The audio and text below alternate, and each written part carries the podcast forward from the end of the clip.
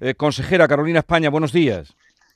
Buenos días, don Jesús. Muchas gracias por atendernos. Las cuentas de la Junta para 2024 ya se elevan, ya lo sabemos, 46.753 millones de euros. Esto supone un 2,5% más que eh, las que tenemos ahora en vigor. Mm, bien, eh, así las cosas. Mm, bueno, por entrar en algún tema concreto, consejera, ¿por qué vuelven a cobrar el canon del agua que retiraron el año pasado? Bueno, efectivamente son unos presupuestos muy importantes para Andalucía porque son los más altos que ha tenido nunca en la historia esta comunidad autónoma, más de 46 mil millones de euros. Y usted me, me, pregunta exactamente por el canon del agua. Efectivamente, bueno, el canon eh, no se mm, realmente se suspendió el año pasado. Eh, por lo tanto, no lo hemos recuperado porque nunca lo hemos quitado. Simplemente fue la suspensión para un año y no hemos hecho nada, solo que no hemos prorrogado, digamos, esa suspensión, ¿no? ¿Por qué se hizo esa suspensión durante un año? Pues porque este fue un canon que interpuso, que estableció en su momento los anteriores gobiernos socialistas y cuando llegamos al gobierno, hace casi cinco años, eh, había más de 700 millones de euros sin gastar, porque ellos pusieron el canon, pero no se lo gastaban, no lo ejecutaban. Es un hmm. canon que se tiene que gastar obligatoriamente en infraestructuras hidráulicas. Por lo tanto, había remanente suficiente el año pasado y eh, entendíamos que era posible, viable, establecer esa suspensión. Sin embargo, la mayor parte de estos recursos están ya en ejecución, se han hecho muchas obras hidráulicas en, los últimos tiempos, por lo tanto, eh, bueno, pues la suspensión solo era para un año, ¿no? que se, se, recupera, mm, digamos que de forma inmediata ¿no? y automática. ¿no? Sí, mm, ¿cuánto van a recaudar por este impuesto?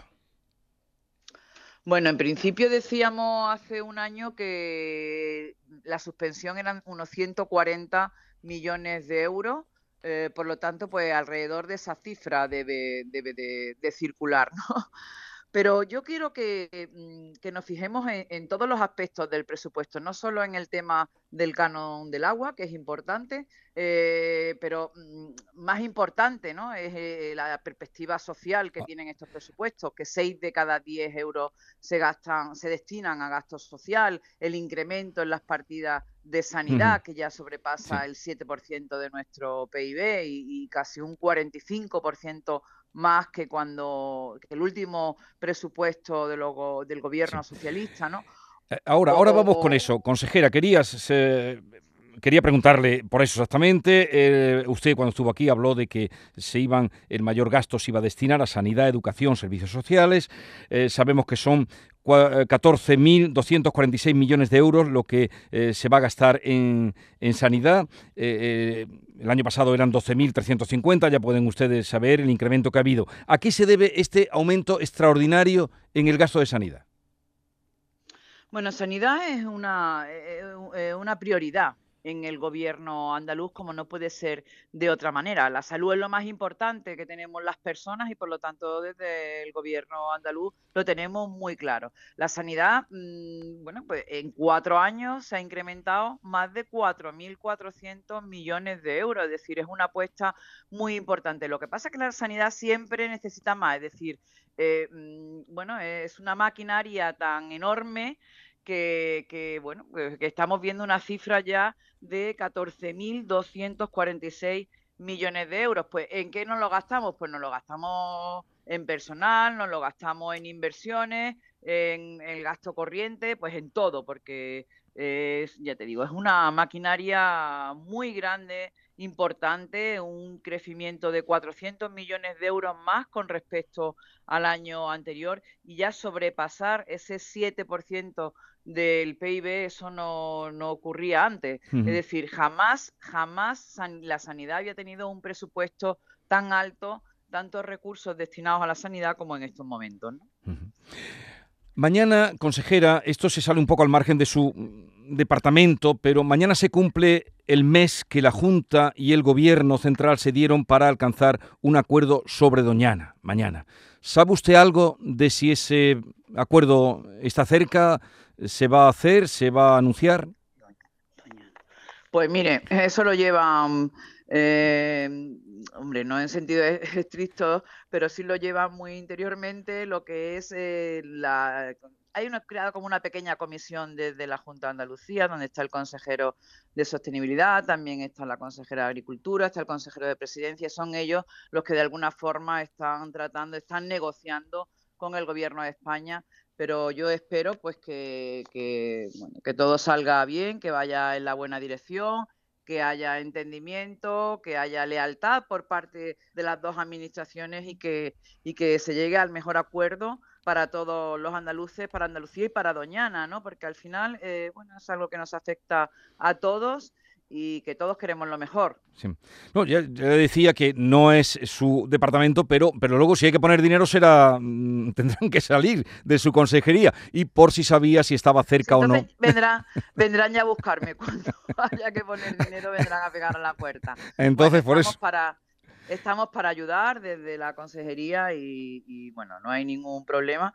Nosotros sí es verdad que en el presupuesto del año 2024 tenemos consignado casi 25 millones de euros en Huelva para la adquisición de terrenos de alto valor ecológico en el entorno de Doñana, pero, pero bueno, eso es al margen de, lo que se decida en esas reuniones en el día de mañana, ¿no? que mañana terminaba el plazo.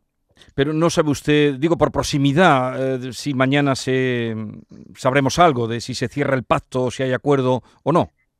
No, no, no, no, no lo sé, lo desconozco y no me gustaría pronunciarme sobre algo que no tengo la seguridad. Eso tienen que ser ellos quienes, quienes se lo confirmen, Jesús. Bueno, eh, consejera, dentro de estos presupuestos, ¿habrá margen para una nueva rebaja fiscal? Bueno, estos presupuestos en principio los hemos hecho, han sido muy difíciles, yo creo que los más difíciles de elaborar según los técnicos de la consejería, porque ten en cuenta que el gobierno en funciones no nos ha dado ningún dato eh, que suelen darlo antes del verano para poder elaborar los presupuestos sobre eh, qué entregas a cuenta vamos a recibir en el año 2024, cuál ha sido la liquidación del 23, cuáles son las reglas fiscales que hay que cumplir, el déficit, eh, los préstamos, etcétera. Entonces, bueno, pues lo hemos hecho según las previsiones que en su momento han enviado a Bruselas y, y, hemos sido muy prudentes en el cálculo de los ingresos, muy conservadores. Por lo tanto, cuando, cuando el gobierno eh, ya nos diga, el gobierno que sea, nos diga en su momento eh, a cuánto ascienden los ingresos, pues podríamos analizar eh, y ver la posibilidad de hacer alguna rebaja fiscal adicional. En cualquier caso, en cualquier caso, con todas las rebajas fiscales que hemos realizado ya, estamos dejando en manos de los ciudadanos y de las empresas 900 millones de euros al año. Eso ya, sí o sí, hagamos algo o no hagamos nada, sí o sí, es una rebaja fiscal que arrastramos de todos los años. De hecho, mm, bueno, pues sabe usted que recientemente la entidad Tax eh, Foundation nos ha, eh, nos ha otorgado, eh, nos ha nombrado como la segunda comunidad autónoma más competitiva fiscalmente, donde menos impuestos se pagan solo por detrás de Madrid, como consecuencia de esas seis rebajas de impuestos. ¿no? Bueno, están en el Parlamento, donde usted los presentó al presidente Jesús Aguirre. ¿Cuándo se aprobarán? Pues ahora viene un trámite de comisiones. La semana que viene comienzan las comisiones correspondientes, donde cada consejero va a explicar su, eh, al detalle pues, sus presupuestos de cada los presupuestos de cada consejería. Luego habrá un debate de eh, totalidad donde intervienen también en el Pleno los diferentes grupos parlamentarios. Eso será sobre el 16 de noviembre. Eh, comenzará con posterioridad el trámite de enmiendas para que los distintos grupos puedan presentar las enmiendas que estimen oportunas. Además, yo les animo a que, a que presenten enmiendas, pero enmiendas que, se puedan, que sean técnicamente viables y que luego se puedan eh, aceptar, porque así mejoramos entre todos este texto este, estos presupuestos y el último debate donde la aprobación definitiva se producirá en torno al 20-21 de diciembre. O sea que Para que puedan entrar en vigor eh, ya pues el 1 de enero como, como corresponde, como Dios manda. O sea que irán de vacaciones de, Navidad con los presupuestos aprobados y, tranquilamente. Carolina España... Bueno, de vacaciones de Navidad no sé, pero la Nochebuena yo espero pasarla con los presupuestos aprobados. Eh, Carolina España, consejera de Economía, Hacienda y Fondos Europeos, gracias por estar con nosotros. Un saludo. Y... Muchas gracias a ustedes siempre. Un saludo, Jesús. Adiós.